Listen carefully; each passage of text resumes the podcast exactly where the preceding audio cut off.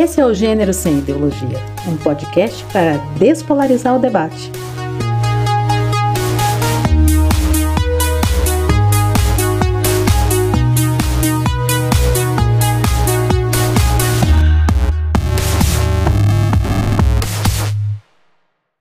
Oi! Tudo bem, pessoal? Sou eu própria quem vos fala, Jeze. Lindos, lindas e lindes. Esse é o Gênero Sem Ideologia, um podcast para despolarizar o debate. Fruto de um projeto de extensão universitária da Unesp Campus Bauru. Aqui, nós discutimos sobre o gênero e tudo que esse conceito abrange, ou seja, é muita coisa. Achamos fundamental compreender esse mundão de maneira igualitária, empática e com base na ciência. Por isso, criamos esse amplo espaço de reflexão para que eu, você, seu amigo, amiga, pai, mãe, cachorro e papagaio possam aprender um pouco mais sobre do que se trata o gênero como categoria que organiza nossas vidas e nossa sociedade.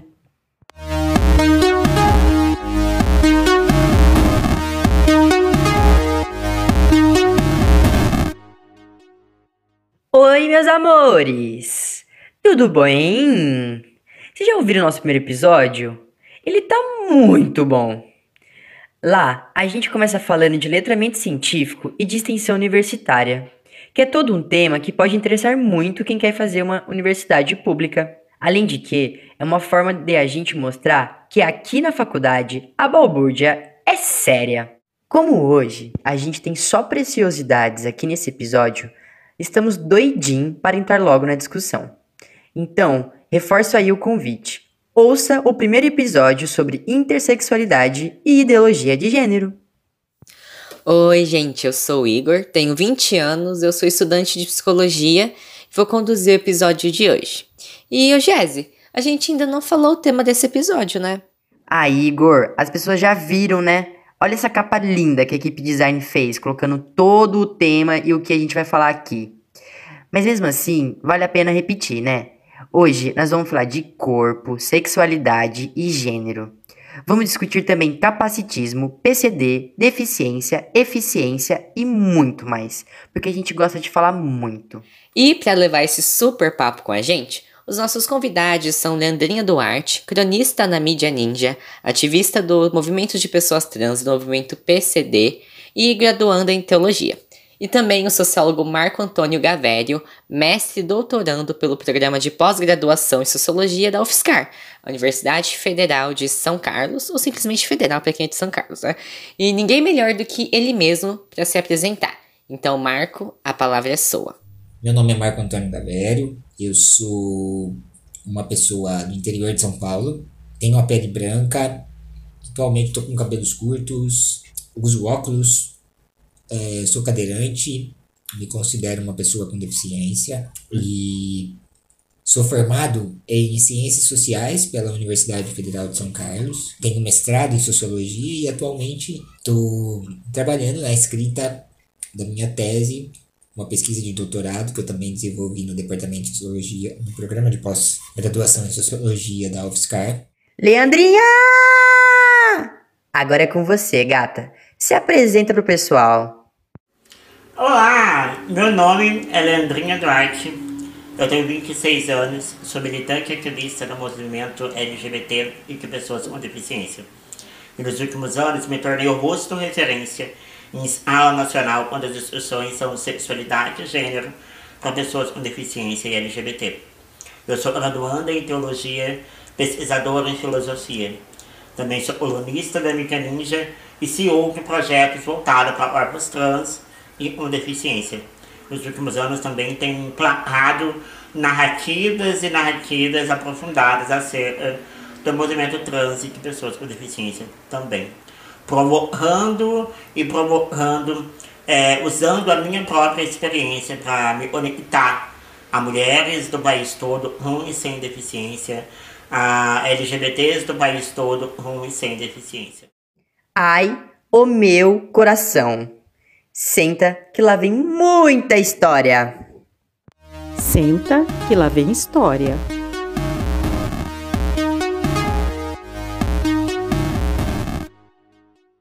Leandrinha, conta um pouco pra gente como foi seu processo para se entender enquanto um corpo e pessoa com deficiência. Qual foi o ponto de virada na sua vida diante dessa identidade? Me entender enquanto um corpo com deficiência, eu acho que foi algo mágico, sabe? Quase. As pessoas às vezes imaginam que por eu ocupar o espaço também de um corpo trans, né?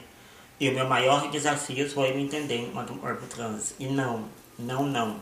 Né? O meu maior desafio, é, a minha maior dificuldade foi me, me enxergar enquanto um corpo com deficiência nesse mundo ultra mega capacitista que a gente vive, né? É, me enxergar enquanto um corpo distante, me enxergar enquanto um corpo e fugia dessa normalidade, né? É, isso sim foi um desafio, né? Isso sim foi um percalço. É, me entender enquanto esse corpo diferente dos demais corpos, né? É, e é muito potente como eu faço essa descoberta, né? Através da minha sexualidade, através da minha primeira experiência sexual, eu pude olhar para o meu corpo e desejar o meu corpo, né? Entender a particularidade do meu corpo. É, eu vivia a adolescência inteira escondendo os meus braços, as minhas mãos, falando pouco para ouvir essa voz que vocês estão ouvindo agora e, e isso tudo fez com que eu vivesse a minha própria sombra, né? E descobrir a minha sexualidade através da minha primeira relação sexual. E aí eu me lembro até hoje, o menino mais lindo da minha sala de aula resolveu me cercar dentro do banheiro e falou, quero beijar sua boca. E aí na hora passa um ciúme, né? Homem um corpo, é, e vivia se escondendo, e vivia sentindo nojo de si mesmo, e vivia a própria sombra, como eu havia dito, né? É, como que alguém possa se interessar num corpo como esse, né? E aí eu falei, caralho, como pode, né? Como é, como é funciona isso? E aí eu acabei dando uma chance pra mim mesma, né? E eu falei, mano, beleza. Daí me beija. E aí eu ele me tirou da cadeira, me sentou em cima da pia e a gente começou a se beijar muito no banheiro dessa escola. E, e aí eu pude olhar muita clareza. E tava tudo bem ser um corpo torto, tava tudo bem ser um corpo com deficiência, tava tudo bem ser esse corpo distoante mas é hora ser aceitado. Depois disso, como foi o processo para compreender sua identidade de gênero e sua sexualidade? A gente achou muito massa que você recusou padrões mais normativos da transgeneridade, né? E mesmo que pro senso comum, o próprio ser trans já é um desafio às normas. Então seria incrível ouvir você falar dessa ruptura e desse seu posicionamento. Leve. Quando chega a minha transição de gênero, é as maiores e mais duras questões eu já tinha enfrentado o meu corpo com deficiência. Então, me entender enquanto uma mulher, me compreender enquanto uma mulher nesse espaço tóxico, né?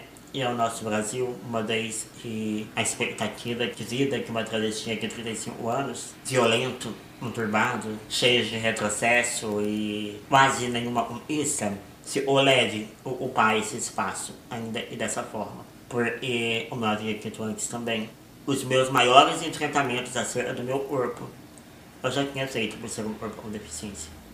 E aí é muito doido, porque a gente se depara em cenários de imposições de padrões de corpo ainda dentro do segmento, né? Do segmento trans, da letrinha T, né? Na coisa. Então, quando a gente olha para essas normas trans também, a gente vai ver uma preocupação exacerbada de ser um corpo, pelo menos como uma mulher trans, né? De ser um corpo extremamente passável, feminino, de ser um corpo que tem peitão, bundão, cabelão, é, que tá sempre maquiada, que tá sempre impecável, que tomar hormônio a qualquer custo. E aí, é, logo no início da minha transição, me lembro que ainda tomei hormônio durante um ano. E, e isso me fez depois desse um ano, me fez refletir muito, né, do lugar eu estava falando em relação ao corpo, né. Se eu já tinha enfrentado todas as minhas dificuldades, as minhas questões, é, por não ser um corpo que se adeque a, a, aos padrões normativos de um corpo sem deficiência, porque agora, enquanto trans, eu estava ali tomando hormônio para tentar adequar o meu corpo a uma norma trans, né? Lembrando que cada corpo é um corpo, cada corpo vai reagir de um jeito do hormônio, né? Enfim, o, o meu mesmo acompanhamento me fez ah, muito louca, né? É, eu tinha estabilidade hormonal, chorava à toa. O auge foi chorar por uma lata de milho. E eu falei, mano, não vai rolar mais tomar hormônio, não quero mais. Só um processo criativo, bloqueado, a, a, minha libido no chão, assim. Eu falei, mano, não dá pra ficar louca, vou enlouquecer. Então acabei também rompendo com essas normativas também. Eu entrei dentro do mundo trans, né? É, afinal, chegar sendo uma mulher trans é, com deficiência, você já foge muito dessa curva também. E há essa, essa ditadura né, desse corpo trans, né? Onde a gente tem para mulher, eu citei antes, pro homem, né? O homem sempre aquele com barba, mastectomizado, másculo, né? Viril e até bruto, é isso o exemplo de masculinidade que a gente tem, né? Então há essa, essas caixinhas dentro do próprio segmento, da qual eu falei, mano, eu não preciso fazer parte disso, né?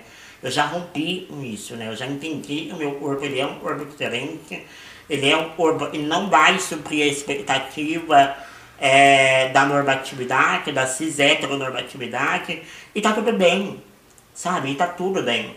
Então eu resolvi começar a compartilhar as minhas vivências, as minhas histórias, os meus pensamentos, pra, e também uma geração trans que viesse atrás de mim, é, ou de pessoas com deficiência, possam pegar essas pontas soltas, e hoje eu deixo no meu discurso, e continuar é, sem essa ingenuidade de achar também que as pessoas vão, vão é, continuar o meu trabalho, o meu legado, eu sou a verdade, eu, a mim, a luz, o sal da terra, sabe? Não, não.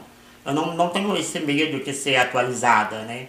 Eu não tenho medo que daqui 20 anos, 30 anos, 40 anos, alguém olhe para esse material e fale, ah, a Leandrinha falou uma besteira, caralho. Não, não tenho medo. É, mas eu quero propor hoje uma outra forma de pensar corpo. E atualmente, qual é o papel e significado da sexualidade, do sexo para você? Eu sei que você escreve alguns contos eróticos, fala abertamente sobre sexo, inclusive produz vídeos mostrando alguns brinquedinhos sexuais. E, aliás, como que tudo isso se liga à sua atuação profissional e como ativista? É, é engraçado, né? Quando eu coloco na bio do meu Instagram e o meu carro-chefe é sexualidade, é de fato porque é, né? É, há nove anos atrás, quando eu resolvi compartilhar as minhas vivências e experiências sexuais na internet, e me possibilita a me conectar novamente um, máximo de corpos plurais, múltiplos e, e, fora da bolha, né? Porque agora não estava mais falando só para pessoas com deficiência, ou só para pessoas trans, ou só para pessoas LGBTs, eu estava falando para mãe de família, para pai de família e me mandava cartas e cartas quilométricas na, no, meu, na, no meu DM, falando que agora você ia transar com luz acesa, depois de ler o meu conto, né? Quando eu, eu, ouvi isso a primeira vez, eu falei, mano, é sobre isso, né? É, eu descobri toda a minha potencialidade, tudo que eu representava, é, através da minha sexualidade, né? Isso foi uma porta de entrada para que eu pudesse olhar no espelho e me enxergar como eu me enxergo hoje, né? Isso me permitiu, para além de praticar e escrever putaria, é, fazer uma reflexão muito profunda acerca do meu corpo, dos meus limites, uh, do que eu posso, do que eu devo, do que eu tenho direito. E usar isso como ferramenta de potência para impulsionar novas histórias, para que essas pessoas que estão me ouvindo e me assistindo possam, para além de fazer parte da história, escrever a própria história. Né?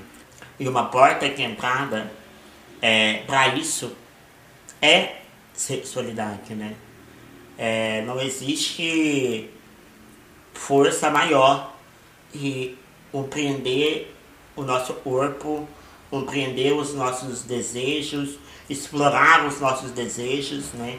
Entender a complexidade que é a nossa sexualidade, para a nossa liberdade corporal, autonomia e, e dentre muitas outras coisas além da autonomia sexual, né?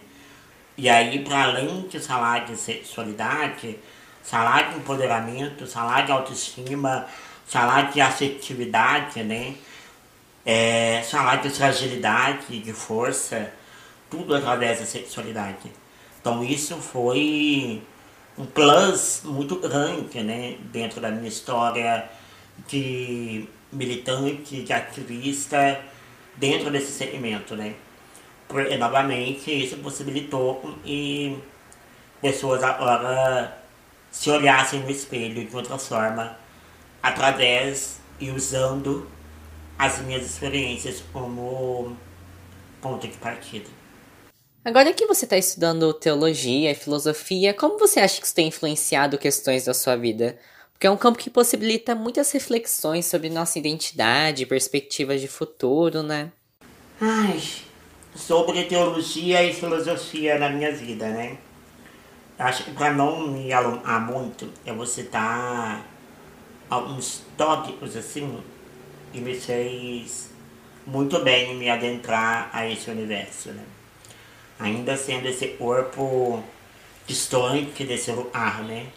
Da teologia, da filosofia, de um lugar dominado por homens brancos, cis normativos, fundamentalistas religiosos. Né? O, o bairro A me trouxe um entendimento muito grande. Eu não consigo resolver todas as coisas de todo mundo e ao mesmo tempo. Me fez muito mais ter um pragmatismo de entender qual o meu limite de entrega, né? É, é óbvio, eu ocupar o ar eu ocupo é, esse lugar de visibilidade, onde as pessoas estão o tempo todo me olhando, é, esperando que eu saiba que dizer para ela é, essa expectativa, né? Isso no início me oia para caralho. Para caralho, para caralho, para caralho. Eu falava, caralho, eu preciso ser forte o tempo todo, eu preciso produzir o tempo todo, eu preciso sempre estar empenhado o tempo todo, eu não posso aparecer nos stories desabelada, porque senão as pessoas vão achar que eu tô, sei lá, frágil, fraca, é, eu não posso errar na minha sala, a minha sala tem que ser impecável, ela não pode ser uma sala que possa mudar, né? Como se eu não tivesse o direito de mudar também, de crescer, de aprender, é, com as minhas próprias experiências, é, e estudar filosofia, estudar teologia, acabou me dando essa licença de sentir menos culpa, menos culpa de não ser perfeita, menos culpa que às vezes não consegui suprir a expectativa das pessoas perante a mim e me deu mais autonomia para eu conseguisse enxergar as mazelas humanas, se assim posso dizer, de forma mais cética, de forma mais pragmática, fazendo com que eu consiga pensar mais racionalmente de qual forma eu consigo somar a esse mundo, qual forma eu consigo agregar a esse mundo sem fazer com que a minha expectativa sobre a minha entrega me horror, né, me corrompa, me leve para o lugar o porquê que vai,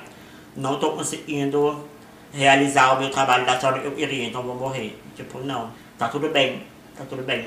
Tem dias que eu não vou estar bem, tem dias que eu vou chorar, tem dias que eu tenho questões ainda para resolver. E aí que tá, né? Porque a maioria das pessoas que estão me assistindo ou me ouvindo, às vezes pensa que tá tudo resolvido do lado de A, né? E não, não tem nada resolvido do lado de A. São anos de carreira tentando construir o que eu sou hoje, né? E ainda não terminei de construir o que eu sou hoje, né? A gente não termina, né? Isso, e isso também me trouxe muito através dos meus estudos, né?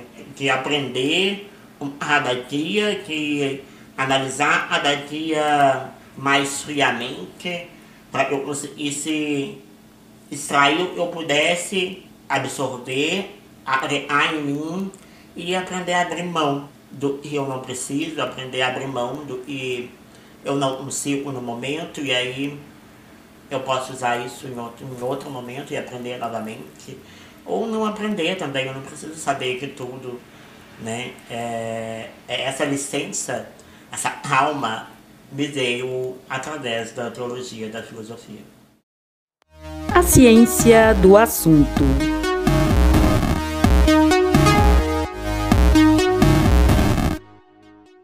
Galera do céu, depois dessa fala da Leandrinha, eu não sei nem o que comentar. Mas vamos lá. Eu sou Paulo Neto e hoje eu tô aqui com a Leda, a Lari e o Vitor para falar sobre a ciência do assunto. Oi, gente, aqui é a Leda e eu ainda tô em êxtase com a fala da Leandrinha. Foi tipo um tapa na cara, né? A gente realmente vive numa sociedade que ainda é muito capacitista. E agora, no nosso quadro palavrório, a gente vai discutir justamente esse tema capacitismo. Para quem nunca ouviu falar sobre capacitismo, a gente já adianta que esse é um termo muito relacionado com vários tipos de deficiência: ciência física, auditiva, visual e também intelectual. Olha, pessoal, se existem pessoas consideradas deficientes, é porque há uma ideia comum de que existem formas de ser eficiente. Mas a pergunta é, né? Eficiente para quê? Para quem? As pessoas são deficientes ou as sociedades, as cidades e as instituições é que estão em déficit e em falta em relação ao número bem grande de pessoas que foram historicamente invisibilizadas. Ah, gente, eu sou o Vitor e não resisti, viu? Tive de entrar nessa conversa. Pois é, e é justamente por aí que a gente começa o Ciência do Assunto de hoje. O nosso convidado, o mestre e doutorando em Ciências Sociais, Marco Antônio Gavério, há quase uma década já vem fazendo pesquisa sobre o tema da deficiência, discutindo capacitismo e sexualidade. Tudo com uma pegada profunda e muita teoria crítica. Ah, pessoal, a gente vai deixar na descrição do episódio um link para vários artigos do Marco, viu?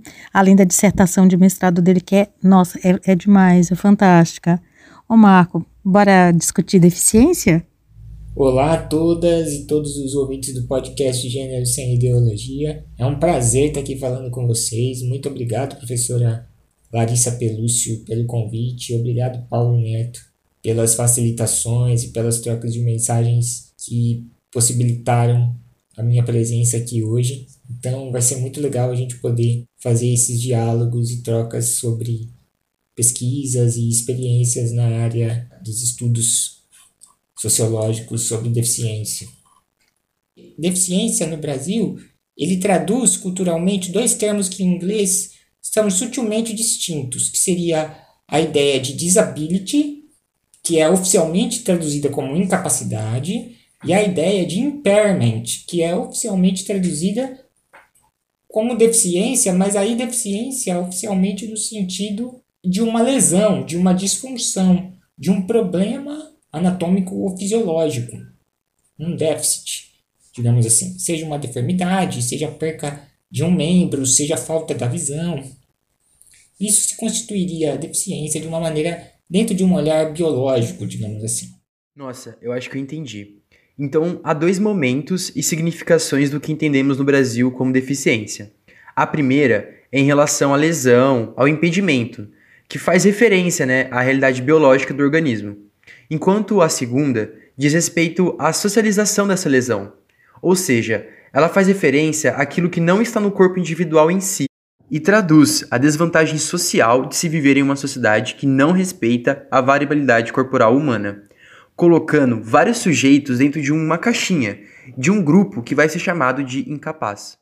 Resumindo, pessoal, a deficiência deve ser vista como um termo complexo em que se é reconhecida uma lesão biológica em um corpo, ao mesmo tempo em que, devido ao seu significado social, essa lesão leva à opressão e à delimitação desse corpo como ineficiente pela estrutura social. Hum, muito interessante, Marco. Fiquei pensando a partir disso, como essas significações moldam a experiência da pessoa com deficiência? A experiência de ser deficiente ela é uma experiência muito nova. E eu digo nova no parâmetro da ideia do reconhecimento. Essa experiência de ser deficiente, ela só vai ser tomada como uma questão afirmativa digamos assim, afirmativa por um determinado grupo de pessoas na metade do século XX.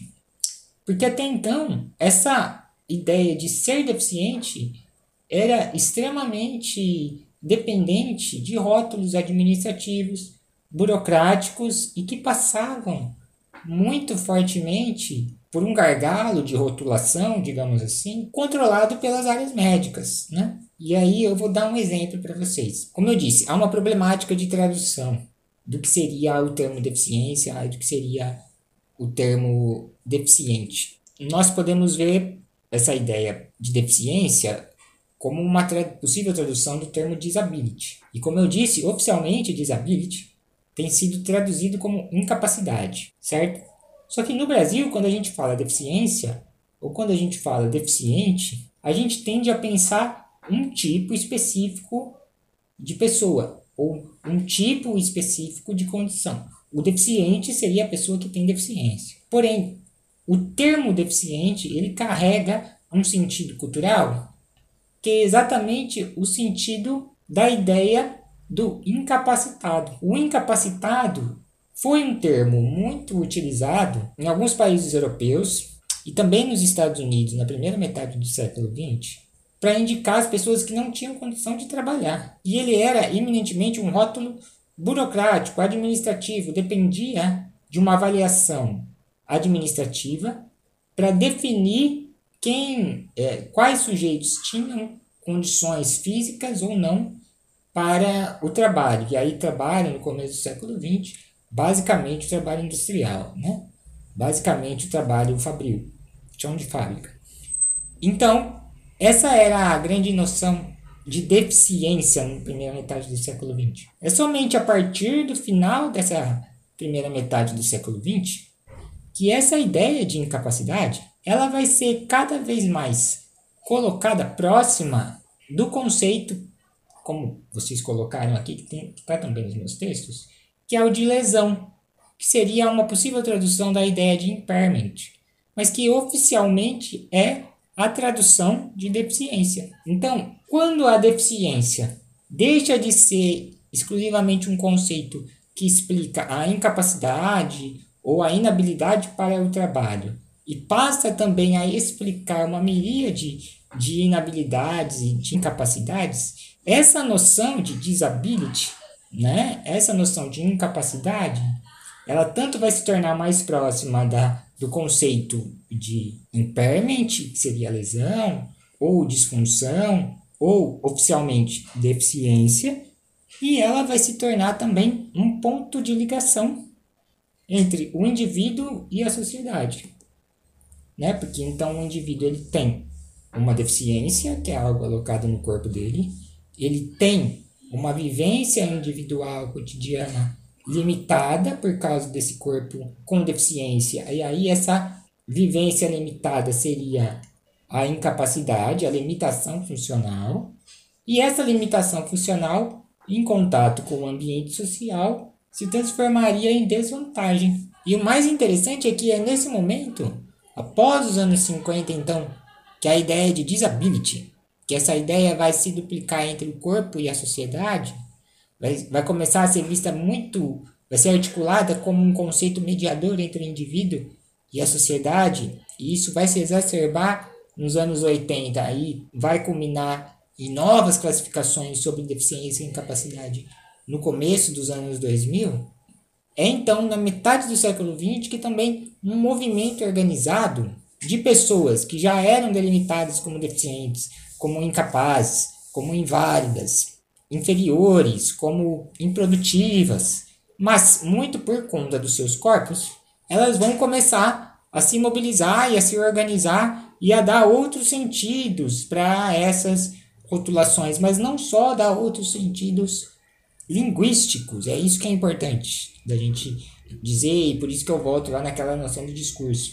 Outras práticas vão ser formalizadas, e essas práticas, esses discursos, né, compreensões e ações concretas no mundo, obviamente sempre de forma muito limitada dentro das circunstâncias que os indivíduos se encontram socialmente, culturalmente falando, institucionalmente falando, essa noção então de incapacidade, ela vai ser cada vez mais na leitura dos movimentos sociais e na leitura acadêmica, que também vai ser influenciada por esses movimentos sociais a partir dos anos 70, ela vai ser colocada cada vez mais no lado da sociedade.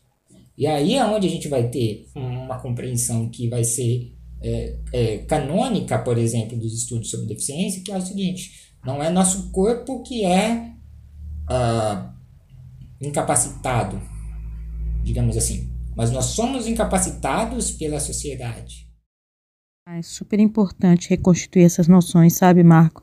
E a tua fala, eu acho que ela vem bem no caminho que a gente compreende e que a gente tem que partir assim dos estudos queer, desse, dessa questão do regime de verdade trazido pelo Foucault, no sentido de como a experiência do sujeito é determinada pela história, pela linguagem, pelas relações permeadas pelos discursos e práticas de um dado momento histórico. Eu acho que esclarecendo melhor é, essa ideia para o pessoal é, que está nos escutando, o que a gente está querendo dizer e evidenciar por intermédio dessa tua fala é de como o corpo deficiente não é o ponto de partida da experiência de ser deficiente. Ele, é, ele tem a ver com o contexto histórico, vai classificando esse corpo como deficiente, determinando a própria experiência do indivíduo como é, uma experiência marcada por essa construção da deficiência, né? Então a gente vê isso muito no teu artigo Nada sobre Nós. O, é, é, a gente deixou ele na descrição desse episódio, tá, pessoal? E a gente vê de como foi para você viver a sua experiência nos anos 90 e como é viver ela agora. Então, nesse teu artigo, a gente percebe como teu corpo, e a gente pode falar isso de todos os corpos, é delineado pelas relações sociais entre o sujeito, né, esse corpo que é materializado a partir dos discursos e das práticas culturais da sociedade que a gente vive. Marco, e essa ideia de capacidade e de incapacidade? A gente pergunta isso porque a gente vai discutir o termo capacitismo, e parece que ele tem a ver justamente com essa ideia de capacidade, não tem? O próprio movimento de pessoas com deficiência atualmente justifica muitas de suas ações a partir da ideia de capacidade. Nós somos fisicamente, digamos assim, corporalmente, deficientes. Isso seria um fato. Porém, nós não somos incapazes, nós podemos trabalhar, nós podemos estudar, nós podemos participar da vida social, nós temos condições de nos casar, de ter filhos, etc.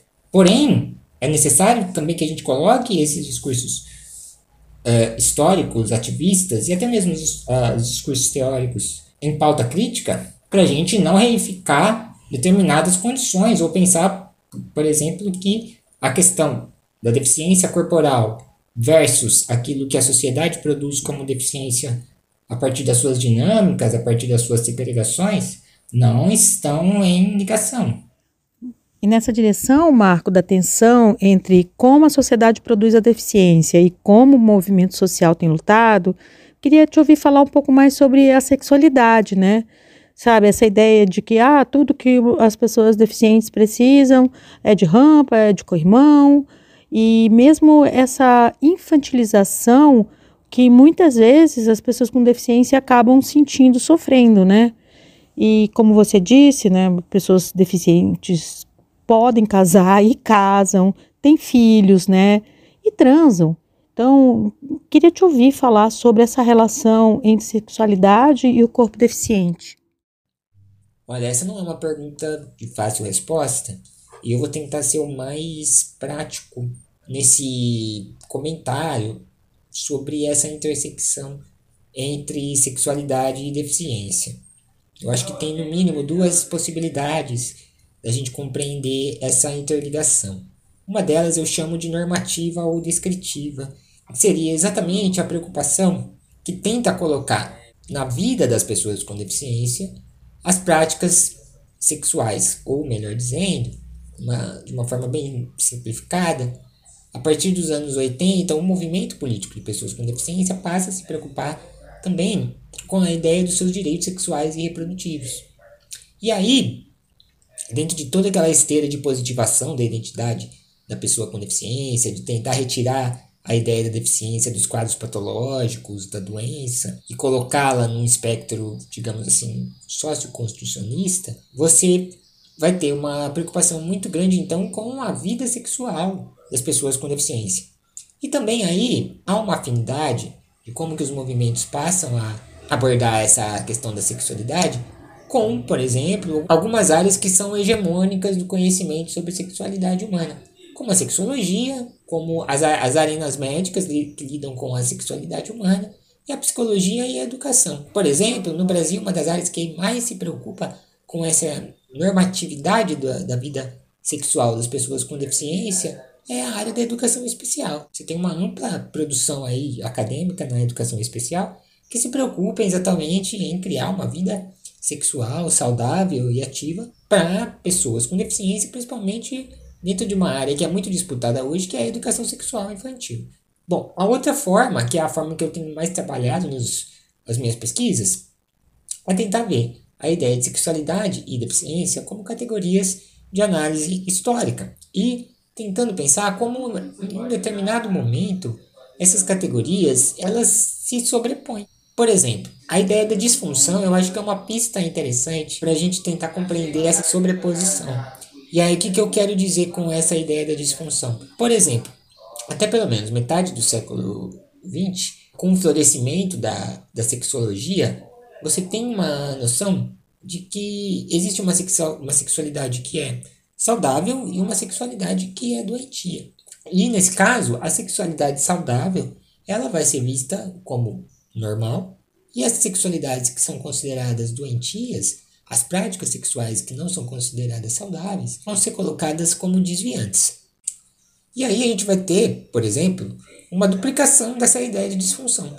As disfunções tanto vão ser relativas a toda uma, uma biomecânica do sexo, relativa aos processos fisiológicos, corporais, anatômicos que compõem as práticas sexuais saudáveis ou disfuncionais, e por outro lado, a gente vai ter também algumas práticas sexuais vistas como comportamentos indevidos que também vão ser consideradas desviantes e assim disfuncionais. Por exemplo, práticas sexuais que não são atreladas à reprodução biológica, por exemplo, como práticas sexuais homossexuais.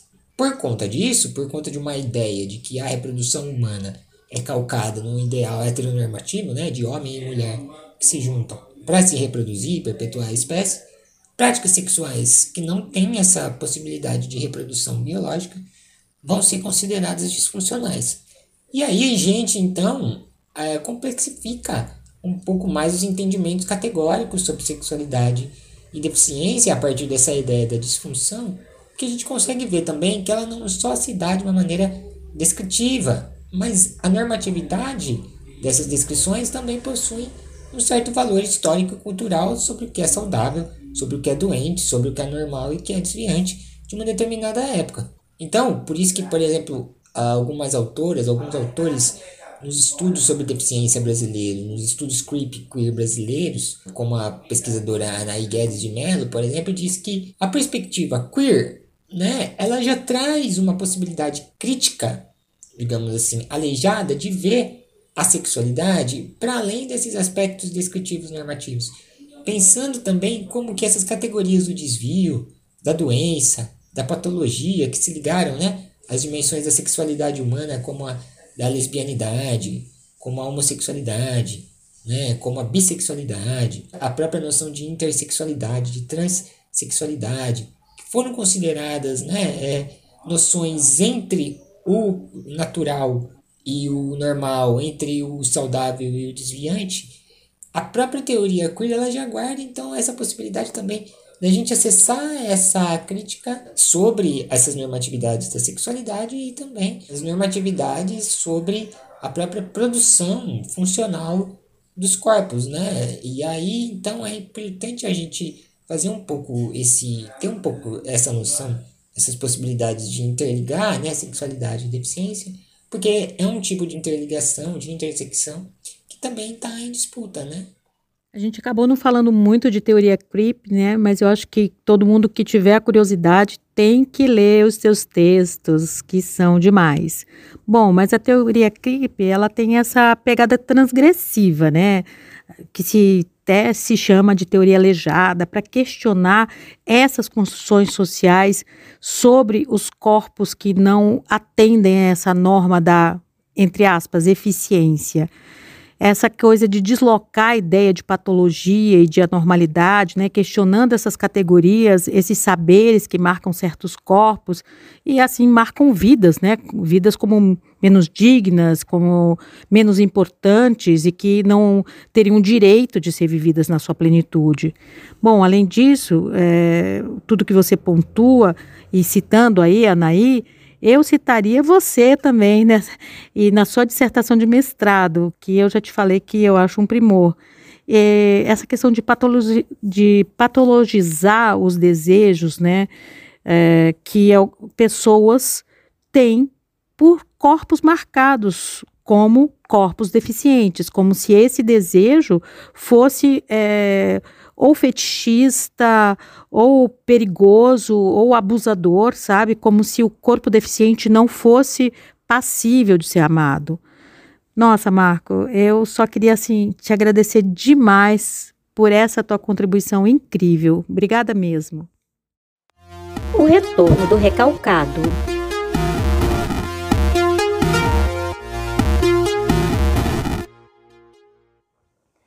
Oi, gente, aqui é a Leda, de novo. E no Retorno do Recalcado, a gente busca trazer uma percepção mais histórica do que a gente abordou ao longo do nosso episódio, né? A gente chama esse bloco jocosamente de Retorno do Recalcado, porque muitas vezes a gente relega e esquece a história de um fenômeno, assim como um neurótico faz com o seu sintoma. Então ele esquece aquilo que pode ter motivado a sua angústia. Brincadeiras à parte, nessa parte do podcast, como bons arqueólogos, a gente vai destrinchar a parte mais histórica do assunto que a gente abordou nesse episódio. E como você deve ter escutado nesse episódio, já aprendemos como a movimentação política das pessoas com deficiência, principalmente a partir dos anos 60 e 70, é muito importante no combate à opressão e segregação institucionalizadas. Apesar de termos feito muitos avanços desde então, ainda estamos longe de uma sociedade que considere as pessoas com deficiência como parte do seu todo de fato. Ainda somos uma sociedade muito capacitista, termo este que a gente vai falar um pouco mais sobre no palavrório. Prosseguindo com a nossa arqueologia, então, assim como Foucault fala sobre o surgimento do louco no livro da História da Loucura, é muito interessante a gente observar que não foi sempre na história que existiu o termo deficiência, né? Esse termo está muito ligado ao nosso modo de produção capitalista, que valoriza essa noção de capacidade. E isso sai muito relacionado no sentido de você ser apto ou não para trabalhar, né? Então, em síntese, como o Marco nos falou, o termo deficiência e toda essa, essa vivência, essa experiência das pessoas com deficiência, ela vai variar muito de acordo com o contexto histórico que a gente vai encontrar. Além dessa ideia de capacidade, a deficiência esteve por muito tempo ligada apenas ao discurso médico e biológico da vida.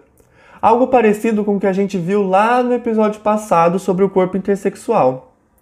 Como coloca a pesquisadora Adriana Dias, em quase todos os países do mundo, os programas de saúde, tradicionalmente, apostaram na vigilância da doença e da incapacidade pensando apenas por um viés biológico, sem considerar a construção social por trás dessa dita incapacidade e a violência estrutural que esse corpo poderia sofrer pelo discurso, o famoso discurso normativo.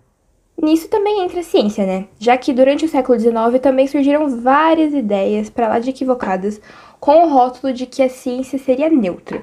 Então, que eles iriam debater questões raciais, mas na verdade, essas teorias elas estavam justificando o racismo e também justificando as desigualdades sociais. Um exemplo que a gente pode dar disso é justamente o Francis Galton, né? E a sua teoria da genialidade hereditária. Então, o que seria isso? Ele queria provar pra gente que as aptidões naturais dos seres humanos, né, as nossas aptidões, elas seriam herdadas exatamente da mesma forma que alguns aspectos genéticos. E com isso, ele tentava justificar, então, que as pessoas talentosas também tinham que se reproduzir com outras pessoas que também fossem talentosas. E esse tipo de discurso é perigoso, viu, pessoal? Pois é a base para a eugenia, né? Essa ideia de aperfeiçoamento da espécie. Tenho certeza que as pessoas que eram consideradas talentosas pertenciam a famílias brancas e ricas, não é mesmo? E no Ocidente, a eugenia foi historicamente uma política de prevenção da deficiência, baseada na esterilização em massa de modo forçado ou no assassinato dos grupos considerados de alto risco genético. Vale ressaltar que essa ideia faz parte do regime nazista, que foi um regime que justamente exaltava a raça ariana como superior. Então, em 1933, 400 mil pessoas que possuíam determinadas características congênitas foram esterilizadas, com a justificativa de que isso seria uma medida para prevenir uma prole geneticamente doente. Além disso, outra medida desse regime levou ao assassinato de 260 mil pessoas com deficiência. E a justificativa era de que essas eram vidas que não valiam a pena serem vividas. É somente a partir dos anos 60 que começa-se a articular o movimento político das pessoas com deficiência. Em 1981, temos o Ano Internacional da Pessoa Deficiente, que era o termo usado lá na época. Já no Brasil, essa movimentação se dá em conjunto com a redemocratização nos anos 80. E na legislação brasileira, a política de inclusão, acessibilidade e garantias para surdos, cegos e pessoas com baixa visão tem leis próprias. Outra parte importante dos direitos foi inserida, de forma transversal, na legislação geral da saúde, educação, trabalho, proteção social, cultura, esporte e outros. Uma lei muito importante é a de 1990, que determinou a reserva de cargos nos concursos públicos, e também a de 1991, que estabeleceu a reserva de 2 a 5% dos cargos nas empresas com mais de 100 funcionários para pessoas com deficiências.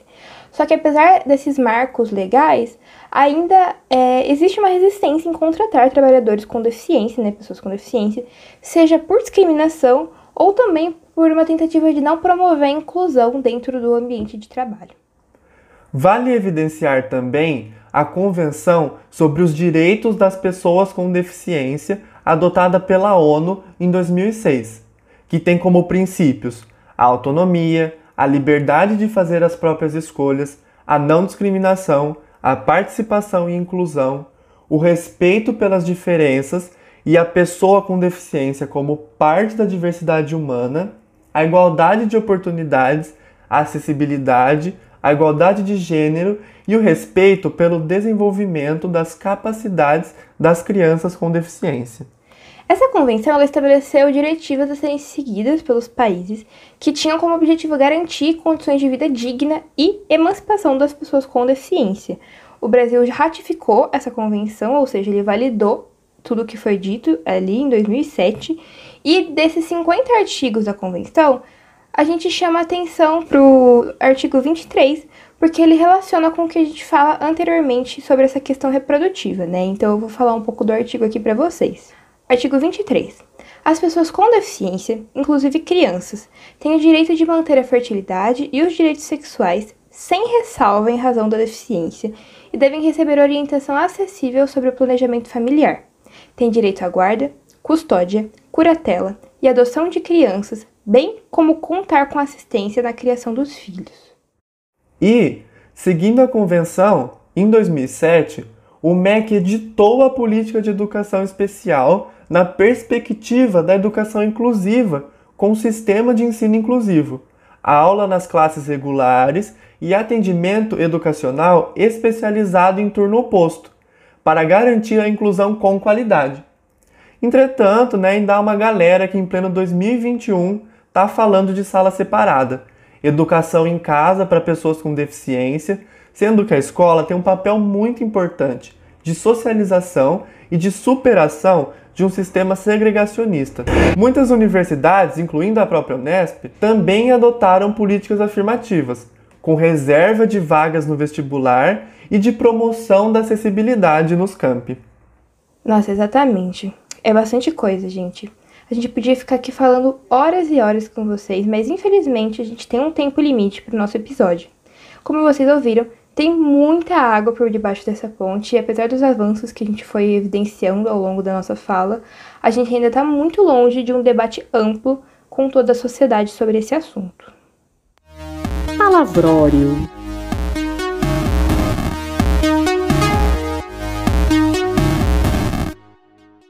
Ai meu Deus! Eu adoro esse bloco. Acho que é o meu favorito. Afinal, aprender umas palavras novas e adicioná-las em nosso vocabulário é tipo super. Para você que é novo, nova ou novi aqui, no palavrório a gente explica algum termo ou conceito que apareceu durante o episódio e que precisa de um espaço só para ele. Nesse episódio, eu estou aqui com o Igor, de novo, para falar de uma palavra que tem aparecido muito nas redes quando falamos de deficiência. Hoje iremos falar do capacitismo. Você já ouviu falar disso, minha lindeza? Se não, chega mais. Se sim, chega mais também. Igor, explica para o pessoal de casa que deve estar lavando louça agora, enquanto nos escuta, o que é capacitismo. Então, Jéssica, o capacitismo é um conceito bem recente e diz respeito a muita coisa. Primeiro, podemos pensar capacitismo como um modo de ação paternalista. Ai! Acho que entendi. É, é tipo um pai, né? É mais ou menos isso. O capacitismo, como modo de ação paternal, ocorre quando alguém acha que a pessoa com deficiência precisa sempre de ajuda, subestimando ela ou o oposto também. Quando, por exemplo, achamos que a pessoa com deficiência é uma super heroína por conseguir fazer coisas que ela plenamente é capaz de fazer no seu dia a dia. Ai, eu tô pegando tudo. Fala mais, Igor. E podemos notar o capacitismo quando também há discriminação e exclusão de pessoas com deficiência. Esse lado do capacitismo é notado quando há uma desvalorização de outras linguagens acessíveis, como Libras ou Braille, além de espaços que não consideram ter uma estrutura acessível a todo tipo de corpo. Hum, acho que eu tô entendendo. É como a pesquisadora e pessoa PCD Ana Guedes de Mello explica muito bem. A noção capacitista, ela tá ligada a uma percepção normativa da vida. Por exemplo, quando pensamos que há corpos normais e que está tudo bem o mundo não ser acessível a todos. Não tá tudo bem e não é normal o mundo não ser acessível a todos. Isso mesmo, Jesse. E segundo o que a Anaí diz, o capacitismo diz respeito às noções que consideram corpos diferentes como inferiores, incompletos ou que necessitam de algum reparo para que sejam conforme o que chamamos de, entre muitas aspas, normal. Eita, José! Acho que nunca parei e refleti amplamente sobre isso. Sobre como a gente aceita essa ideia de normal e não se questiona sobre a arquitetura que exclui, a propaganda que reforça padrões difíceis de atingir, as restrições nas escolas e como tudo isso impacta o acesso ao trabalho. Aí, Jéssica, é para isso que estamos aqui. Muitas vezes não prestamos atenção nessas coisas em vista do que a Lari falou aqui. Estamos sempre envoltos em discursos, práticas e relações que ditam como o mundo deve ser. Por isso, é preciso questionar, estar atento e atenta. Falando nisso, outra coisa que devemos tomar cuidado é que é toda uma linguagem capacitista também. Ah, Igor, disso eu manjo. A fala capacitista está muito na nossa linguagem cotidiana. Tipo quando falamos não vai dar uma de João sem braço, ou então para de se fazer de surdo. Gente, tais frases podem parecer comuns e inofensivas, e mesmo que você fale sem a intenção de casar mal alguém, elas reforçam a ideia de que alguém sem braço é incapaz ou que alguém surdo é ignorante. Por isso, minha sopinha de abóbora, meu ursinho de pelúcia, minha coisa linda. Atenção. Attention. Attenzione. Esses tipos de frases não devem ser ditas. É exatamente isso, Jesse. Uma campanha muito legal que pode nos ajudar nesse cuidado com as falas e comportamentos capacitistas é o Capacitismo Quando. Caso tenha interesse, vamos deixar a página deles aqui na descrição, pessoal. Maneiro, Igor! Nossa, será que ainda falam maneiro no mundo de hoje? Aí eu tava lendo uns negócios de cringe. Eu tô com muito medo de ser cringe, Igor. Enfim. Então acho que é isso por hoje, né, Igor? Acho que sim, Jesse. Não, não, não, pera, pera, pera. Como eu amo falar e aparecer, porque eu já falei que eu sou leonine, né? Eu lembrei de uma coisa muito bacana e eu quero falar. Outro dia eu tava na internet vendo vídeos para esse episódio quando me deparei com o um vídeo da Mariana Torcato falando de Star Wars deficiência. E, gente, eu fiquei passade com a reflexão trazida por essa mulher fabulosa. Ela fala sobre o Darth Vader, na verdade ainda o Anakin Skywalker, que após uma luta contra o Obi-Wan Kenobi, uma das lutas mais emblemáticas da saga, ele fica sem suas pernas e seu braço. Tá bom, tá seguindo? Então, depois dessa luta, o agora Darth Vader recebe próteses e uma armadura, incluindo aquela fabulosa e famosíssima máscara do personagem que faz. Acho que é assim, né? Bom, bom, o ponto é que o maior vilão da galáxia era uma pessoa com deficiência. Só que ele recebeu recursos para poder seguir vivendo no mundo que exige que as pessoas tenham braços e pernas funcionais. Então, ele nunca foi tratado de forma capacitista, tendo acesso a todos os recursos necessários para dominar a galáxia. Bom, ele não conseguiu dominar, né? Mas, mas ele tentou, né, gente? Enfim, resumindo, o maior vilão de todos, o maior vilão das galáxias, era uma pessoa com deficiência. Aposto que você nunca pensou nisso. Nossa, né? Como que a gente nunca notou isso antes, né? Pois é, né, Igor? Eu achei assim, sensacional. Bom, acho que agora a gente pode encerrar, né? Bom, na verdade. Acho que já dá pra parar por aqui sim, Jéssica. O outro episódio já deu duas horas e a gente não quer mais isso, né? Ah, Igor, Tá bom. Bom, pessoal, após esse corte do Igor, então é isso, né? Essa é a sopinha de letrinhas que é o palavrório.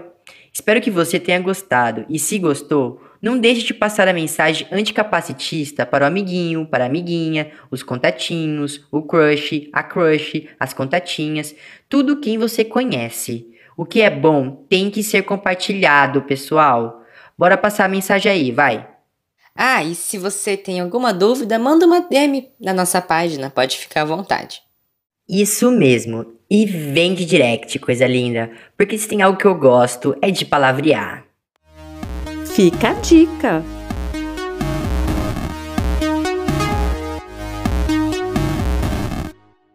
Olha as dicas aí, gente! E aí, Marco, além dos mil links que a gente vai deixar para artigo, dissertação, que dica você tem hoje para deixar para a gente aí, para o pessoal que está escutando o podcast? Olha, pode ser livro, pode ser filme, série, canal do YouTube. É com você. A dica cultural que eu deixo para vocês é a do filme norueguês de 2006, que tem o título A Arte de Pensar Negativamente. Basicamente, a história se passa a partir da vida de um homem que acabou de se tornar deficiente e não está aceitando muito bem essa situação. E a esposa, preocupada com a situação do marido, acaba conhecendo um grupo de pessoas com deficiência que faz visitas itinerantes nas casas dessas pessoas que não estão aceitando essa condição para tentar promover ali, digamos assim, um pensamento positivo para essas pessoas verem o lado bom da vida após se tornarem pessoas com deficiência. E quando esse grupo chega na casa do casal, começa toda uma tensão cômica, né? Começa toda uma série de troca de experiências e o filme então se desenrola nessa tensão e a gente acaba é, se surpreendendo, né? Com a própria tensão também entre aquilo que é uma visão positiva e o que é uma visão negativa, no caso, né? Então, para vocês entenderem melhor como é que isso se desenrola, só assistindo o filme. E aí, porque é importante, eu acho interessante esse filme, porque ele mostra exatamente como que essa questão da experiência, ela não só é relativa, mas ela depende também uh, desses pontos, né? Do que, que é considerado negativo e positivo. Né? Então essa é a minha dica. Sua vez, Leandrinha. Fala com a gente. Quais são suas indicações para os nossos ouvintes?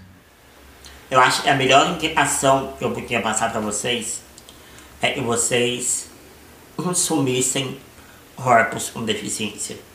E vocês aprendessem corpos com deficiência. E vocês ouvissem, lessem, assistissem outras narrativas e outros pontos de vista, além do meu, por exemplo. É, é, importante a gente entender e há uma pluralidade e uma diversidade imensa de pessoas pensando diferente, pensando de áreas diferentes, de pontos de vista diferentes. E isso é muito massa. Então eu vou indicar a blogueira PCD, uma mulher preta com deficiência da qual eu amo. É, vou, vou indicar também o Vitor Marco, que também é um homem com deficiência LGBT, do qual eu amo, amo, amo de paixão. E eu vou também enviar Taikinho Oliveira, do canal Desboa, é minha amiga pessoal, íntima, da qual eu amo demais também, para vocês conseguirem acompanhar o conteúdo dessas pessoas, para que vocês possam consumir de fato, e para além de consumir, para além de aprender, propagar esse conteúdo, né? Fazer com que esses corpos, essas vozes, essas narrativas chegam de uma forma muito mais ampla e didática para todo mundo. Muito obrigado. Bom, o meu nome é Jesse e a minha dica de hoje. Jesse, o que que você tá fazendo aqui? Não é para você aparecer nesse bloco. Ai, meu pai e mãe amados, tá difícil hoje, viu?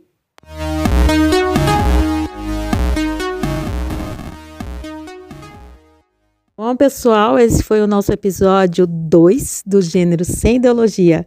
A gente está em todos os agregadores de podcast, também temos uma lista de transmissão pelo WhatsApp, que vai estar tá tudo aqui na descrição do post, tá? E também a gente está no Instagram como arroba Podcast. E vale lembrar que esse podcast tem o apoio da ProEx, Pró-Reitoria de Extensão Universitária da Unesp e da Vice-Diretoria da FAAC, além das parcerias com o Grupo de Pesquisa Transgressões, Corporalidades, Gêneros, Sexualidades e Mídias Contemporâneas e o Grupo de Estudos e Pesquisas Subjetividades e Instituições em Dobras, um grupo que integra docentes e discentes da UERJ, da UFRJ e da UIFRJ. É isso aí.